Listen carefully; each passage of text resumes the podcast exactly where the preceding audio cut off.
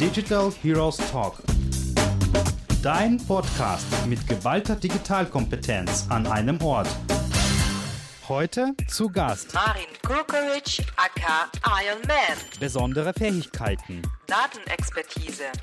Starkes Kundenverständnis. Pragmatismus. Superpower, Kreativität. Hallo Marin und herzlich willkommen zu meinem Podcast. Ich freue mich, dass du heute dabei bist und wir sprechen heute über ein sehr spannendes Thema, etwas anderes Thema, als ich klassisch im digitalen Marketing hier behandle. Heute geht es um die Zukunft des TV-Marktes in der digitalisierten Welt. Und du bist genau der Profi dafür und ich freue mich auf unser Gespräch. Hi Lena, ich freue mich auch. Super. Äh, Marin, du bist der Iron Man unter den Superhelden. Finde ich äh, klasse, die Figur auf jeden Fall. Äh, warum hast du dir diesen Superhelden ausgewählt und was zeichnet dich denn aus? Ja, ähm, ich mochte Iron Man, weil es irgendwie so eine neue Generation von Superheld ist. Ähm, und zwar, es ist ja technisch, so ein bisschen tüftlerisch, äh, gleichzeitig irgendwie cool und, und, und äh, so sexy, gebunden mit, äh, mit Style. Also die Technologie-Komponente mit Humor und Style, das gefällt mir am meisten. Sehr cool, sehr cool. Ja, äh, auf jeden Fall, äh, das verbindet auch deine verschiedenen Expertisen, also die du auch mitbringst. Äh, du hast ja auch eine äh, lange Erfahrung auch im digitalen Business beziehungsweise im Media-Business. Und genau darüber sprechen wir auch heute, über das Thema TV-Markt beziehungsweise Mediamarkt und äh, wie TV-Markt äh, im im Zusammenhang mit der digitalen Welt funktioniert. Erzähl doch mal, also was ist denn deine Beobachtung? Also was passiert heutzutage auf dem TV-Markt? Also ich habe ja vor kurzem so ein paar Statistiken gelesen, dass zwar im Rahmen von Pandemie äh, der TV-Konsum wieder angestiegen ist, aber trotzdem diese Verlagerung vom klassischen TV ins On-Demand-TV relativ schnell vorangeht. Ja, also ich glaube, man muss es so, man muss es äh, vielschichtig beantworten. Einmal so eine Art Metatrend, die großen Headlines, ja, TV-Nutzung geht zurück. Ich glaube, da gibt's ähm, da gibt's eigentlich auch nichts ähm, dem entgegenzusetzen. Da gibt's genug Indikatoren für global, viele Zielgruppensegmente. Die Nutzung geht von, von Jahr für Jahr äh, über, über einen signifikanten Zeitraum von linearen TV gesprochen mal zurück.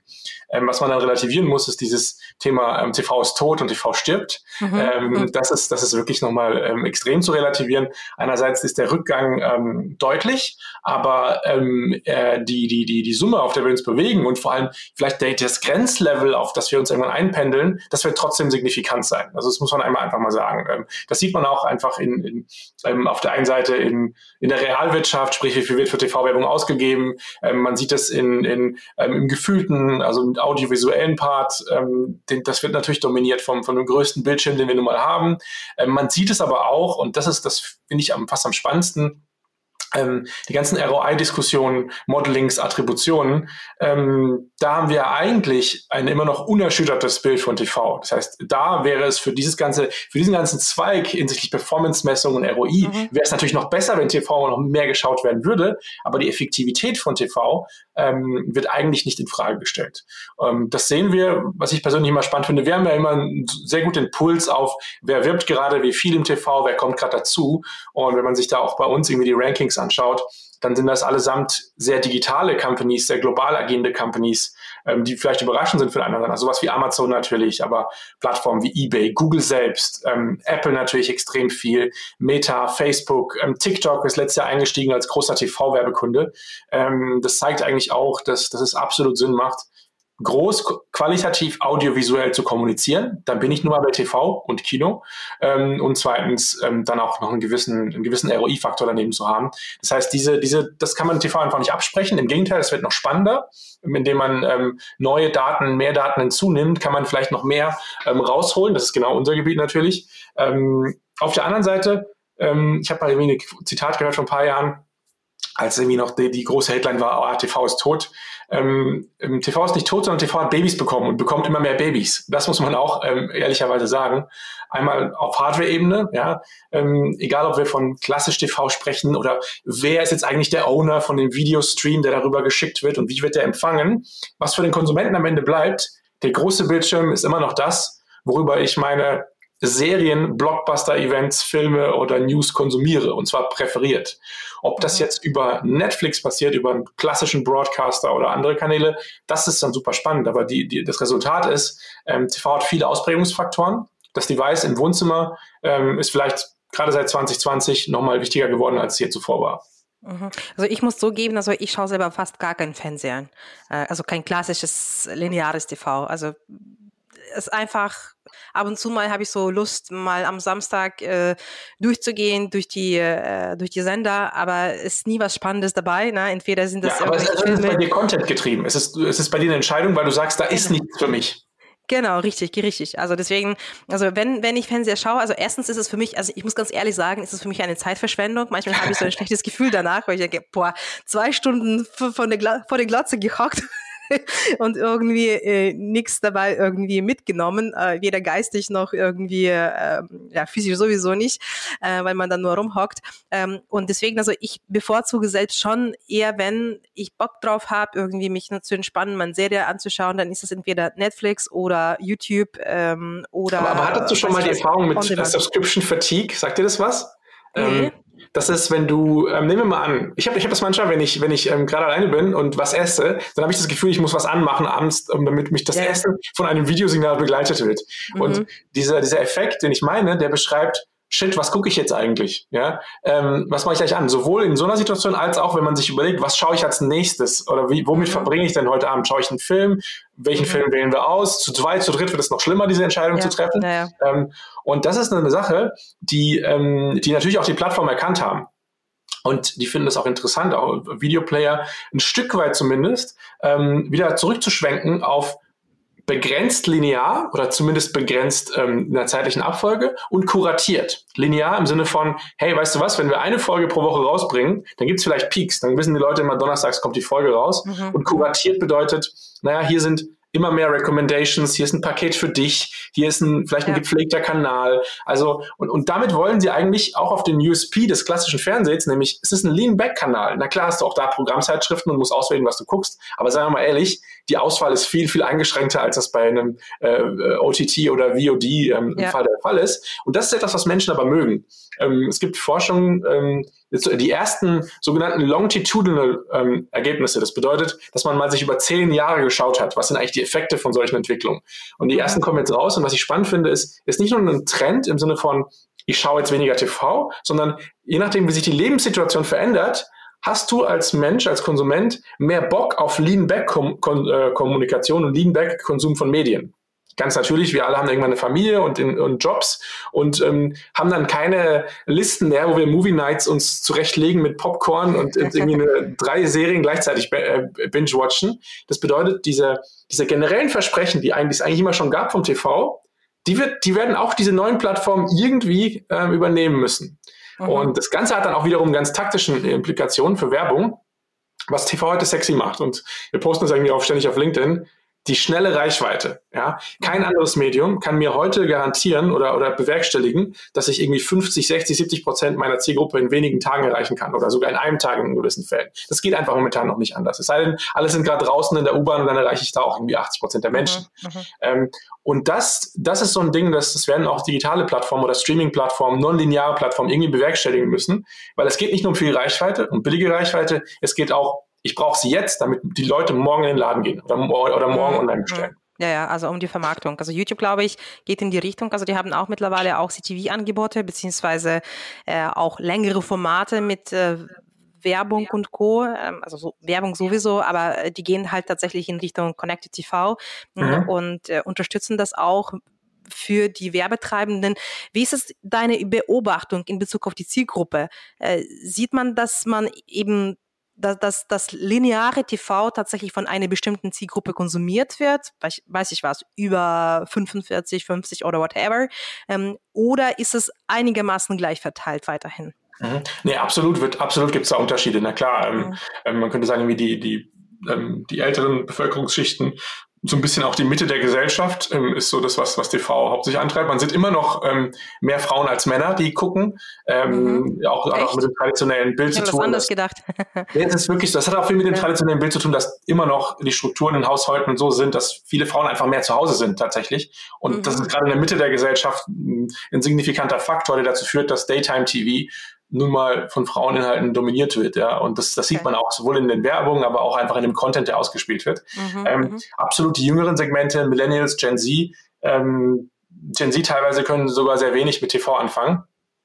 Ähm, da sehen wir aber dann schon die Effekte von entweder einzelnen einzelnen Bewegungen, wie zum Beispiel im Jahr 2020, 2021, viele News, ähm, viele politische, wirtschaftliche, ökonomische, gesellschaftliche Sachen, ähm, wo dann aber Menschen Teil einer Diskussion sein wollen und die Quelle für diese oder die Baseline für die Diskussion findet dann auf dem TV statt. Sei das durch Sondersendungen, einfach Nachrichten oder äh, große Übertragungen, große Shows, Blockbuster-Shows, die, die zurückkommen. Wir haben gesehen, Wetten das und der, der Start von TV Total hat einfach auch diese Segmente wieder ins TV geholt zumindest zumindest um damit sie einmal mitreden können digital.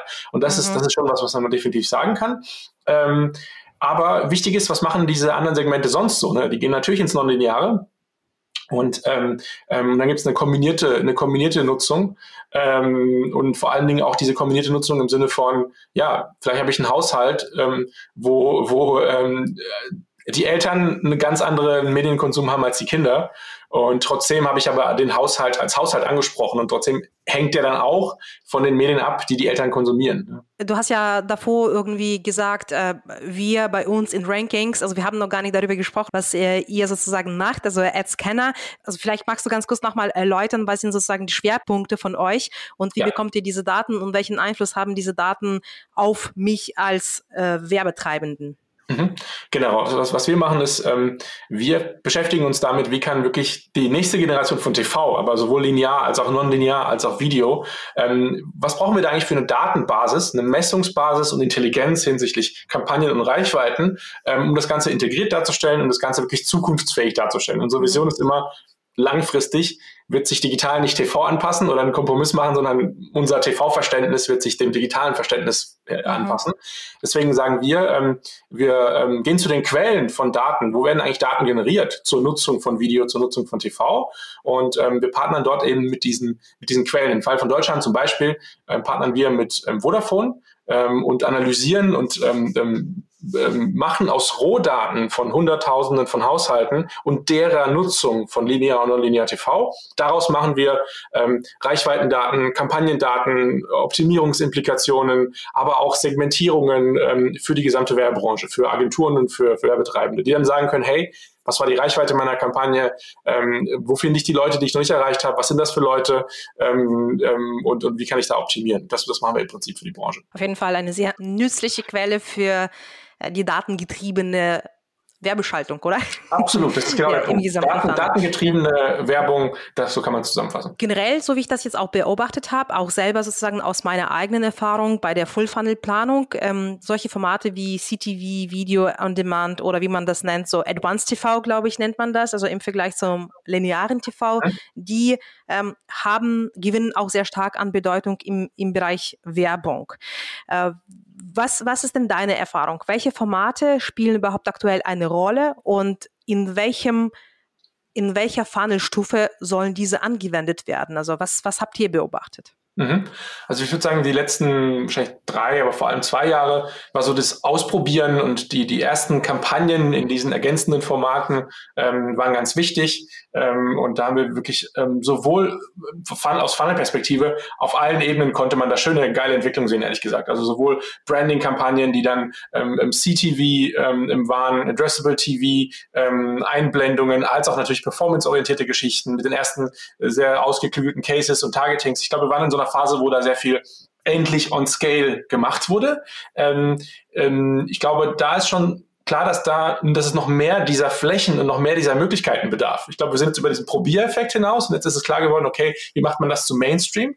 Und für den Mainstream, damit das, damit das ähm, breit eingesetzt werden kann, damit das einen ehrlichen Part des, des Media-Mixes einnehmen kann, geht es jetzt darum, wie integriert man das? Wie verhält sich eigentlich die Nutzung von CTV und meine Kampagne auf CTV in Relation zu der Kampagne im linearen TV, in Relation zu Business-KPIs, äh, in Relation zu Digitalkampagnen?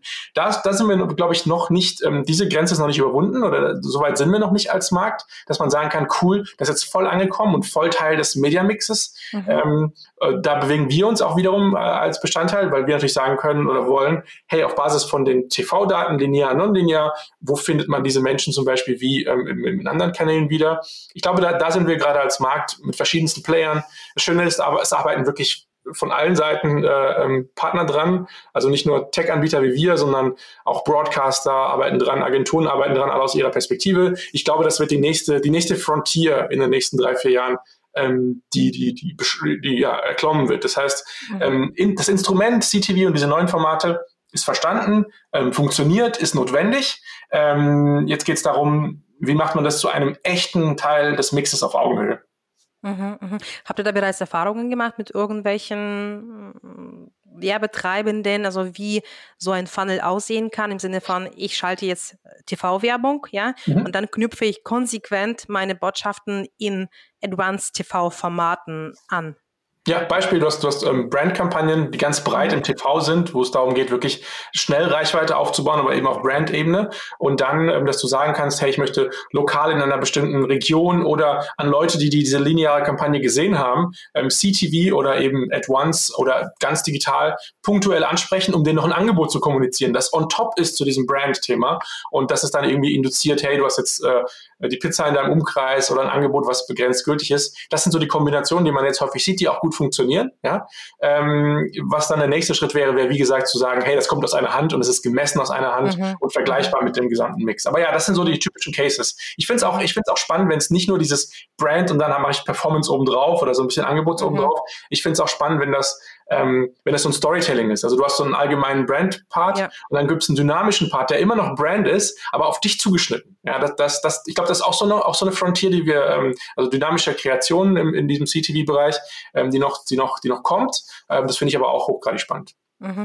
Gibt es irgendwelche Besonderheiten, die man als Marketer berücksichtigen muss, wenn man so einen Mix zusammenstellt? Also was ist denn deine Meinung dazu? Also wie spielen TV und digital zusammen? Also was ich muss ich in Betracht nehmen, wenn ich sage, okay, das ist eine TV-Kampagne und jetzt möchte ich sie im Bereich Advanced TV ausweiten?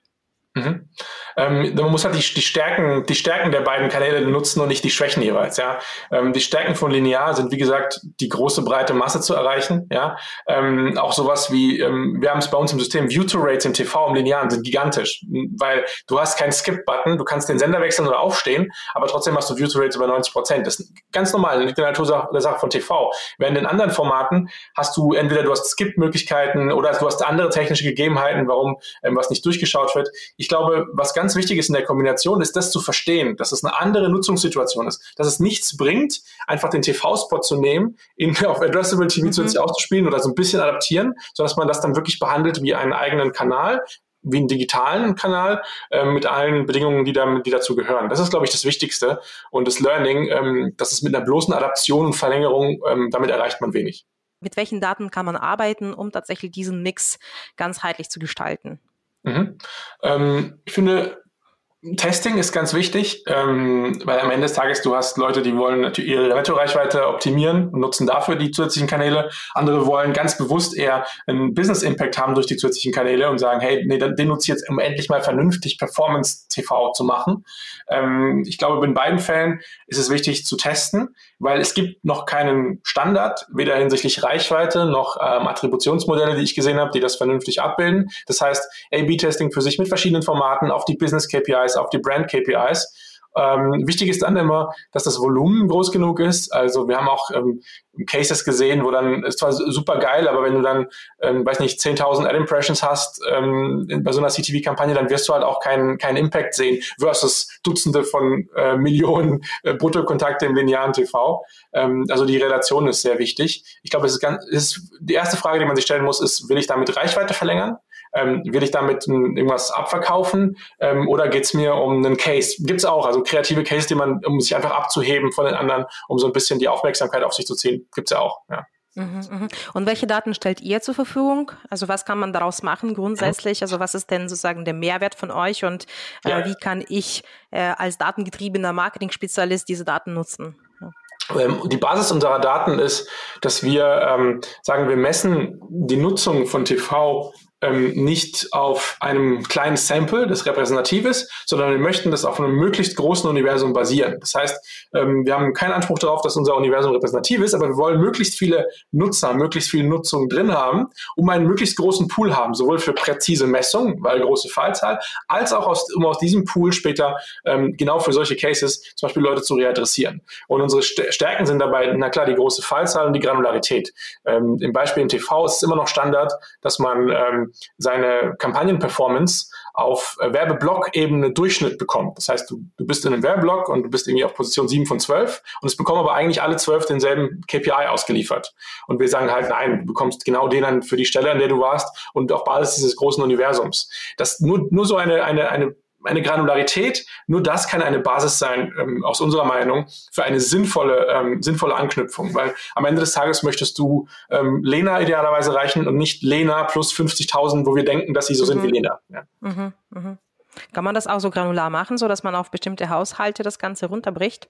Nein, also ähm, selbstverständlich in Europa im GDPR, das ist auch gut so, ähm, ja. geht es nicht darum, dass man jetzt äh, einzelne Personen oder, oder Devices da rauspickt. Klar, wenn Leute ihr Opt-in geben, ähm, gibt es ja auch verschiedene Modelle, dann ist das möglich. Aber ähm, wir sehen da nicht den, ähm, wir sehen da nicht den, den, den dringenden ähm, Bedarf dahin, ähm, jeden Einzelnen da anzusprechen und rauszusingeln. Es geht vielmehr darum zu sagen, welche 7000 haben genau die Kampagne gesehen und fallen in das Segment A zum Beispiel. Ja.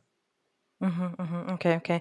Ähm, also ihr seid sozusagen, glaube ich, so, wenn ich mich nicht täusche, äh, eine der wenigsten Unternehmen, die solche Daten auch zur Verfügung stellen, oder? Also zumindest, also ich habe ja noch äh, in meiner Vorrecherche keine vergleichbaren äh, auf dem Markt gesehen.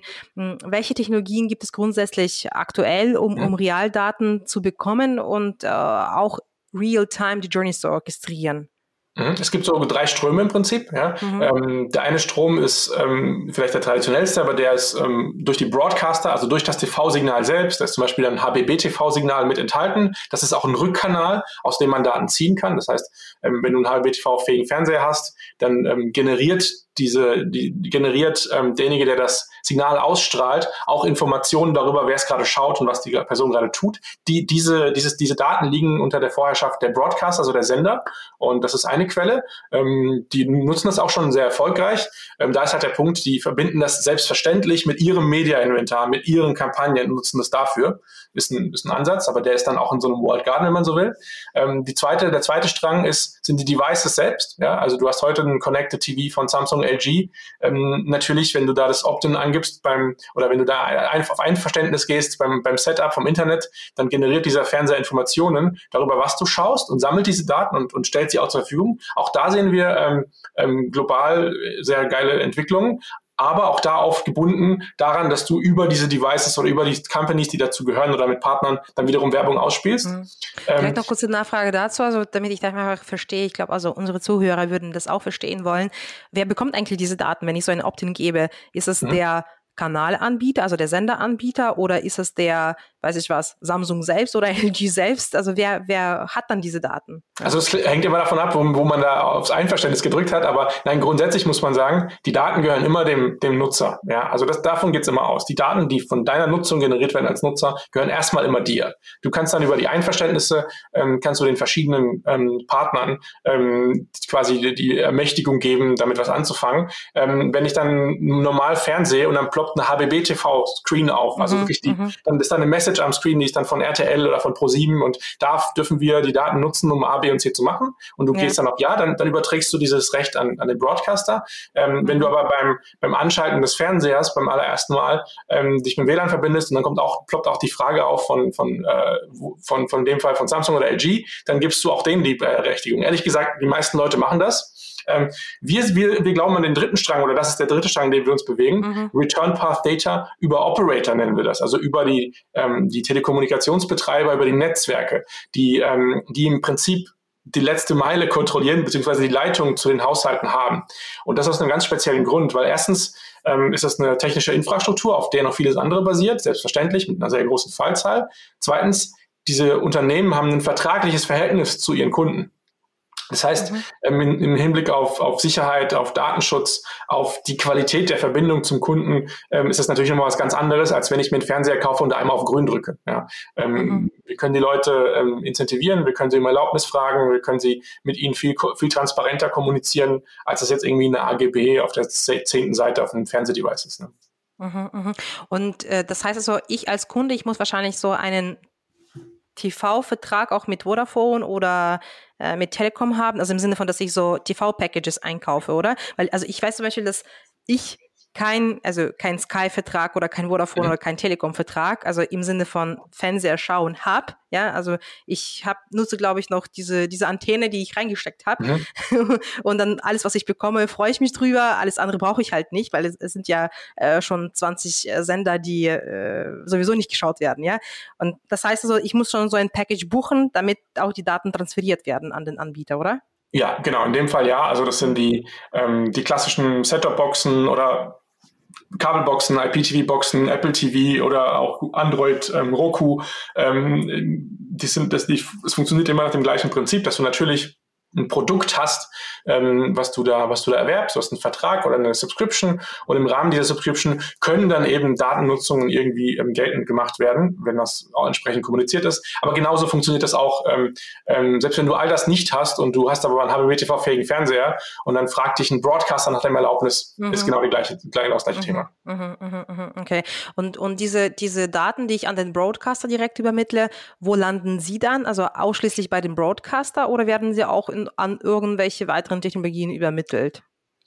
Das ist alles Teil dann der, ähm, der, der AGB der Broadcaster, aber ja. natürlich ähm, die Modelle sehen vor, dass, ähm, dass dann zum Beispiel identifiziert werden kann. In deinem Fall ähm, gehört zu deinem Haushalt oder gehört zu die können zu dir noch andere Devices, die wieder vielleicht wiedergefunden werden können über eine Verknüpfung, die zum Beispiel der Fernseher hat ähm, ähm, mit dem Internet, sind dann noch andere Devices angeschlossen und wenn du da ähm, auf Ja geklickt hast, im Fall von Broadcastern, dann ähm, wird dann vielleicht ein Device Map oder ein Device Graph generiert. Sprich, dieses Handy von Samsung gehört zu diesem LG-Fernseher von Lena. Auch wenn Lena eigentlich ähm, ähm, gar keinen Fernsehvertrag hat, aber ihr Fernseher ist nur mit dem Internet verbunden. Mhm. Und mhm. ähm, dann gibt es einen Device Graph und dann, dann können schon auch Broadcaster und andere Partner sagen, ach cool, ich möchte jetzt die Leute, die ähm, gestern Abend Champions League Fußball geschaut haben, heute auf Snapchat oder wo auch immer ähm, äh, targeten ähm, mit, einer, mit einer Custom Message. Das ist, das ist so der, der prinzipielle Ansatz. Ähm, Wichtig bei uns ist, wir, wir geben diese Daten nicht weiter. Wir haben keinen Media-Ansatz. Wir haben, wir verkaufen keine Kampagnen. Ähm, ja, ja. Das heißt, ähm, für uns ist erstmal wichtig, dass es geht um die Messung, es geht um die Analyse, es geht um die Kampagnenoptimierung und alles, was mit Aktivierung zu tun hat, dann sprich diese Daten dann ähm, ähm irgendwo anders abzugreifen, all das kann nur absolut, ähm, absolut äh, GDPR-konform und datenschutzrelevant passieren für das, was der Kunde uns wirklich ein Opt-in gibt und unseren Partnern. Mhm, ja. Mhm. Das heißt also, wir, wir, wir kommen von der anderen Seite, dass wir uns erstmal um die datengetriebene Messung und die ba Datenbasis kümmern wollen für Kampagnen ähm, und die Aktivierung überlassen mhm. wir äh, momentan noch anderen. Okay. Und ihr arbeitet direkt mit den Agenturen zusammen, ne? Auch Agenturen, auch Werbung treibende, beides. Okay, okay. Die Frage ist, was, was ich mir einmal stelle, also ihr habt ja wahrscheinlich eine immense Anzahl von Daten, ja, mhm. und wenn man direkt an den Marketing-Spezialisten diese Daten weitergibt, dann kann er wahrscheinlich ja. nicht allzu viel damit anfangen. Ähm, und die Frage ist, wie packe ich diese ganzen Daten in ähm, eine Grundlage, die ich ja. nutzen kann? Hast du da Erfahrung? Also was müssen die Marketeer jetzt, die uns hören, also was müssen sie wissen? Wie können sie mit diesen Daten arbeiten? Ja, tatsächlich gibt es manchmal die Diskussion am Anfang so, ey, schickt uns einfach mal die Daten, wir, wir, wir mhm. werden damit schon irgendwie arbeiten. Und dann sagen wir, seid ihr euch sicher, dass ihr die haben wollt, weil eigentlich ähm, die Daten an sich mhm. äh, muss man irgendwie äh, interpretieren, aggregieren können. Ähm, aber ähm, ich bin nicht überrascht, ich bin, ich bin, ich finde es einfach super, ähm, wie emanzipiert da der Markt schon ist. Auch Werbungtreibende, Marketeers, nicht nur Agenturen, ähm, um da ähm, ganz gezielt erstens auch zu wissen, ähm, natürlich mit, mit äh, durch Onboardings mit uns, aber dann zu sagen, ach cool, ich brauche die und die Informationen zu meinen Kampagnen, zu Wettbewerbskampagnen. Und ich bin vor allen Dingen, finde ich super, wie ich jetzt schon gelernt habe, dass das dann nicht unbedingt dabei bleibt, immer, dass man das, dass man die Informationen schickt und dann ist das irgendwie eine manuelle Arbeit oder ein manueller Kopf, der dann überlegt, was mache ich jetzt daraus, was sind jetzt die Handlungsimplikationen, sondern es werden, es gibt immer mehr einfach Integrationen zu bestehenden Systemen, BI-Systemen von Kunden, ähm, die schon existieren, ähm, wo, wo Performance über mehrere Kanäle schon gemessen wird, ähm, das, das, ist, das wird immer besser und immer emanzipierter. Und ähm, ich glaube, deswegen ähm, ist die Zukunft da eher die Frage APIs, also welche Maschinen reden mit welchen Maschinen, mhm. wenn es heute noch so ein Hybrid ist, also ein bisschen API, aber auch viel Reporting. Ja, also mhm. ähm, mhm. einfach, was, was war die Performance letztes, letzte Woche und was können wir daraus lernen, mhm. versus die KPIs werden direkt an die betreffenden Systeme geschickt, die dann daraus direkt ähm, actionable Insights äh, in Taten umsetzen. Mhm, mhm. Ja, ich, ich merke nur so, ich glaube, es gibt noch wahrscheinlich ein Wissensgap im Sinne von, wie gehe ich äh, an das Thema konzeptionell ran? Ne? Weil mhm. die, die, Daten gibt es ja bestimmt genügend auf dem Markt grundsätzlich, aber ähm, das ist nur meine Vermutung, äh, dass die meisten Marketier noch nicht so ganz genau wissen, okay, wie verknüpfe ich beispielsweise die TV-Daten mit den Digitaldaten und äh, da, da bräuchte ich erstmal ein Konzept. Ne? Also was mache ich mit diesen ganzen Datenmengen äh, und äh, wie äh, schließe ich sie äh, in meine Marketing-Mix-Modeling-Modelle mit ein oder Attributionsmodelle oder whatever. Ähm, was wäre dann der Schlüssel? Also gehe ich dann zur Agentur oder könnt ihr auch da unterstützen im Sinne von dieses, dieser konzeptionelle Teil? Mhm. Absolut, wir unterstützen, um genau diese ähm, ähm, auch die von einer Seite zu, zu, oft zu bündeln und zu sagen, hey, es macht Sinn, wenn du zum Beispiel Traffic-Daten hast oder ähm, irgendwie Brand-KPIs hast, da macht es Sinn, die mit den Daten von uns oder mit Daten von anderen dritten Parteien zu kombinieren. Wir gehen dann auch so weit, dass wir konzeptionell ähm, über Systeme sprechen und über Prozesse sprechen, wie man das, wie man das macht. Aber wir sehen schon, dass das ähm, immer mehr schon professionalisiert passiert. Ähm, ja, mit Agenturen, absolut. Das ist für mich auch einer der wichtigen modernen KPIs von Agent, äh, KPIs, USPs von Agenturen, das auch bleiben wird, das für Kunden auch zu sortieren und zu ordnen. Ja. Ähm, es wird immer Kunden geben, die dafür Inhouse machen. Das ist okay und das ist auch ähm, relevant. Aber Agenturen, ähm, Agenturen wissen da immer noch sehr gut Bescheid. Ähm, ein, eine, eine Lösung ist immer die, die technologische Dashboards, äh, Systeme, Tools, wo das integriert wird. Die andere Lösung ist wirklich immer eine Frage nach dem, ähm, eine Frage nach dem, je nach dem Insight. Also was, was, wenn ich, wenn ich ähm, ähm, meine digitale Performance KPIs mit brandgetriebenen TV-KPIs kombiniere, was sind dann die abhängigen Variablen, ja, und was verändert sich?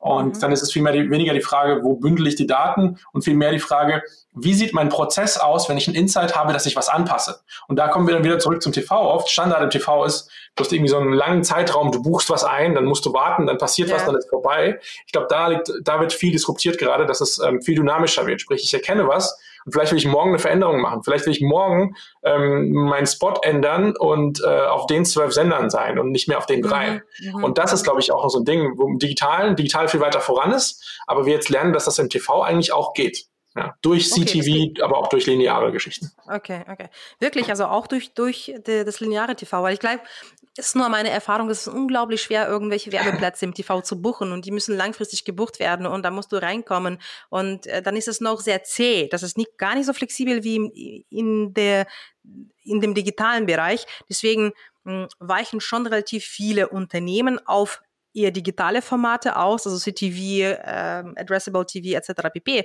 um einfach mal diese Geschwindigkeit zu bekommen. Mhm. Es ist zäh, aber ja. ähm, ähm, die, die, diese diese Verkrustungen brechen definitiv auf. Also ähm, sowohl technologisch auf, auf, auf Seiten der, der Vermarkter, ähm, als auch einfach in den Prozessen, die dann gemacht werden. Na klar, wenn du Situationen hast wie letztes Jahr, wo, ähm, wo es immer vermehrt so war, dass, dass, es, dass man eigentlich gar nichts mehr kaufen konnte, weil alles schon weggekauft ja. war, dann genau. ähm, hilft das nicht unbedingt. Dann wird alles äh, ähm, äh, nicht unbedingt befördert, dass es schneller geht. Aber gerade auch viele kleine Broadcaster, ähm, fragmentierte, die fragmentierte Nutzung von TV führt dazu, dass man sehr viele punktuelle Stars irgendwie bekommt. Ähm, dort ist dann schon vieles, schon vieles auch schneller möglich. Ja.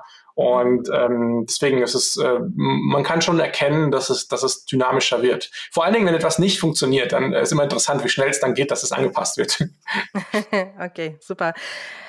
Ihr habt ja auch eine gewisse Vision, ja? Also ihr wollt ja äh, den Marketern oder der ähm, Werbebranche auch gute Daten ähm, geben ähm, und zur Verfügung stellen. Wenn du selber ein TV-Sendetreibender wärst, wie würdest du denn einen datengetriebenen Sender aufbauen? Mhm. Finde ich eine super coole Frage, weil das, das frage ich mich selber oft. Ne? Ähm, was will ich denn eigentlich machen? Der Fehler, den man macht, ist dann so, ähm, dieses, ich mache jetzt nur einen datengetriebenen, algorithmusgetriebenen Sender, der mir sagt, irgendwie, die ganzen Hosts müssen gelb tragen und äh, das Wort so und so führt dazu, dass die Menschen das mehr schauen. Ähm, ich glaube, das ist, das ist, ähm, das ist nicht real. Ähm, was, was sich immer wieder zeigt. Also, und das ist auch wieder die Stärke von TV. Menschen gucken Menschen. Ja, egal mhm. welche Daten wir zugrunde ziehen. Ähm, Menschen gucken gerne Menschen und ähm, was man da datengetrieben daraus lernen kann, ist, ähm, weniger dieser alte Prozess, und so sind wir mal ehrlich, so funktioniert immer noch ähm, die Generierung von, von Content für TV und für Video insgesamt. Das ist ein sehr oldschooliger Prozess. Du pitchst manche Sachen, vielleicht sogar in Hollywood, dann kriegst du eine Finanzierung, dann wird das freigegeben, ähm, dann wird das gefilmt und dann kauft jemand die Rechte und dann landet es irgendwann auf dem großen Bildschirm. Ich glaube, da muss man ansetzen, dass man das, was man zeigt, ähm, viel dynamischer macht, ähm, vielleicht viel pragmatischer, also vielleicht äh, weniger Aufwand, aber dafür die, ähm, die Inhalte, die punktuell ähm, gerade funktionieren, darauf eingeht. Und da gibt es klare Vorbilder, wenn wir mal ehrlich sind. Ähm, Streaming-Plattformen, wo, wo Menschen als selber viel streamen, also zum Beispiel Twitch, ähm, aber teilweise auch einfach ähm, die, die sozialen Medien mit Videocharakter. Da sieht man ganz gut, was Menschen schauen wollen. Man darf nicht den Fehler machen, das eins zu eins übertragen auf TV. Das haben wir auch schon gesehen. Da nimmt man einfach 50 Influencer und lässt die TV machen. Das funktioniert auch nicht so gut. ähm, aber die Themen und was die Menschen interessiert, was sie hält, was dafür sorgt, dass sie wiederkommen, das sind die gleichen Sachen. Ja, und da sieht man eben, ähm, Menschen gucken gern Menschen, der Entertainer bleibt der Entertainer. Und da sind die Leute eher happy, wenn sie das schedulen können, wenn sie das linear, wenn sie wissen, hey, Freitagabend ähm, ist der immer, den kann ich mir dann zwar Sonntag noch mal im Real Life anschauen, aber ähm, dann reserviere ich es mir. Das heißt, das, das würde ich definitiv ähm, als, als großes Learning nehmen. Ähm, dynamischer, pragmatischer, filetierte, filetierte Content-Stücke ähm, ähm, auszuliefern, aber nicht ganz dem Algorithmus freien Lauf zu lassen. Das wäre, das würde nicht funktionieren. Okay, okay, alles klar. Sehr cool, Marin. Ähm, ja, auf jeden Fall äh, habe ich gerade sehr viel mitgenommen. Vielleicht magst du noch so äh, zwei, drei Sachen den Marketieren mitgeben, die sie in Bezug auf äh, TV-Entwicklung mitnehmen sollen, weil am Anfang hatten wir auch mit der These gestartet, äh, TV stirbt oder stirbt nicht. Ich glaube, das ist immer so diese, mh, hm, dieser Kampf auch in Unternehmen äh, intern, also die Digitalen sagen, hey, also TV stirbt aus, ihr braucht das gar nicht mehr zu machen und die klassischen Marketier, die sagen, nee, TV, das müssen wir trotzdem weiterhin machen. Also was würdest du so mitgeben in Bezug auf die Entwicklung des TVs ähm, in der Zeit der Digitalisierung? Mhm. Also Punkt eins, es sind, ähm, es ist nicht so ein, es ist nicht so ein so eine Insel von aussterbenden äh, Entities, sondern es sind jedes, jeden Monat über 1000, ich glaube 1200 Brands waren es letzten Monat, im TV werben. Und es werden eher mehr, es wird also fragmentierter. Ähm, diese, diese Companies sind hochgradig auch digitalisiert, performanceorientiert, brandorientiert, also alles Mögliche. Deswegen ähm, TV so als, als den Leprakranken zu bezeichnen, das ist, das, da sollte man wirklich die Berührungsängste absolut ablegen. Ja? Ähm, was wir mitgeben würden, ist, durch die, durch Daten und durch die Hinzunahme von Daten, wir sprechen als Ernstkenner immer durch die Hinzunahme unserer Daten, ähm, werden Potenziale aufgedeckt. Ja, man kann so fast Arbitrage betreiben und sagen, hey, hier ist etwas underpriced oder overpriced, dort bekomme ich Reichweite, Performance in Relation zu meinen KPIs und die Daten decken diese, decken diese spannenden Felder auf. Ja, ähm, das heißt, man kann, es ist nicht immer die gleichen Sachen, auf die die Großen und die Kleinen sich gemeinsam ausbieten, sondern man kann für sich sehr, sehr schöne Hotspots erkennen oder Blue Oceans, wie man sagt, ähm, und eine, eine Menge an Daten deckt das auf. Und es macht unheimlich Spaß, dann daraus ähm, sich für sich Potenziale zu erkennen. Und ähm, wir arbeiten da unwahrscheinlich gerne, nicht nur als in Anführungsstrichen friss oder stirb Datenlieferant, hier hast du die Daten, viel Spaß mhm. damit, sondern auch um wirklich da in Kooperation zu gehen und zu sagen, mit den Kunden, mit den Agenturen, oftmals auch gemeinsam im Dreieck zu sagen, hey cool, wir würden empfehlen, ähm, A, B und C zu machen, das so zu verändern, den Werbedruck zu erhöhen, zu verringern, die, die Kontakte zu erhöhen, zu verringern. Da ist noch unwahrscheinlich viel rauszuholen, ähm, sodass TV auch noch durchaus lange Spaß machen kann und die ganze Hinzunahme von Nonlinear dann auch erst recht. Mhm. Also zusammengefasst, also man soll gar nicht auf TV verzichten, sondern sich überlegen, wie man die beiden Kanäle konsequent aufeinander abstimmen kann. Ja. Richtig, wie man noch mehr durch Daten rausholen kann. Genau. Ja, ja sehr cool. Absolut. Tipptopp. Äh, dann vielleicht nochmal die letzte Frage. Was würdest du denn empfehlen, so an Büchern, Literatur und Co., was man äh, mitnehmen kann ähm, in diesem Bereich oder generell so, was du äh, aus der Medienwelt mitgeben würdest? Ja. Mhm. Ähm, ich habe natürlich die ganzen ähm, Ticker und Newsletter, Horizont, Media, mhm. WV, das ist DWDL bei uns, das ist ähm, ähm, der Standard. Das würde ich auch weiterhin empfehlen, auch gerade jüngeren Marketieren, weil ähm, ich glaube, diese Fachpresse in Anführungsstrichen, die wird oft unterschätzt, um zu wissen, was los ist. Ich sage immer wieder so Leuten 25 bis 30 Jahre alt, ey, du musst dich, egal wie lame du vielleicht die Sachen findest, äh, äh, werde mal Subscriber von diesen Newslettern, weil dann merkst du wirklich, was passiert.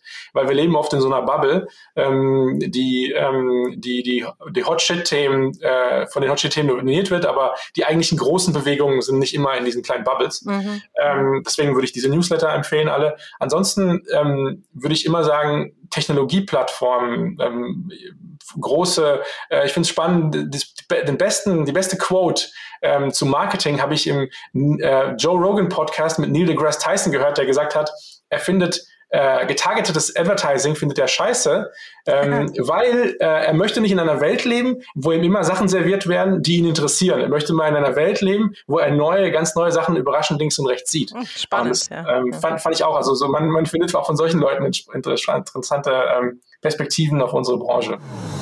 Challenge Time. Und zum Schluss, wenn würdest du noch gerne challengen, den ich unbedingt einladen soll als digitalen Superhelden und Experten? Mhm.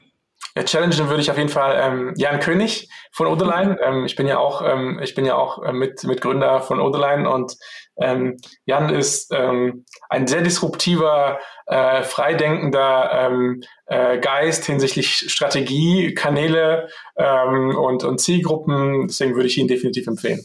Okay, vielen Dank. Marin, wir sind jetzt schon mal zum Schluss der Folge angekommen. Ähm, ich glaube, ich habe sehr viel mitgenommen und äh, wir haben äh, eine große Anzahl der Informationen, die wir auch an unsere Zuhörer mitgeben können. Äh, ich bin eher kein klassischer TV-Marketier und deswegen war das für mich echt eine sehr lehrreiche Session. Danke dir für die coolen Insights und ich wünsche dir noch viel Erfolg. Danke dir, Lena, hat mich gefreut. Mach's gut, ciao, ciao. Ciao, ciao. Digital Heroes Talk Dein Podcast mit geballter Digitalkompetenz an einem Ort.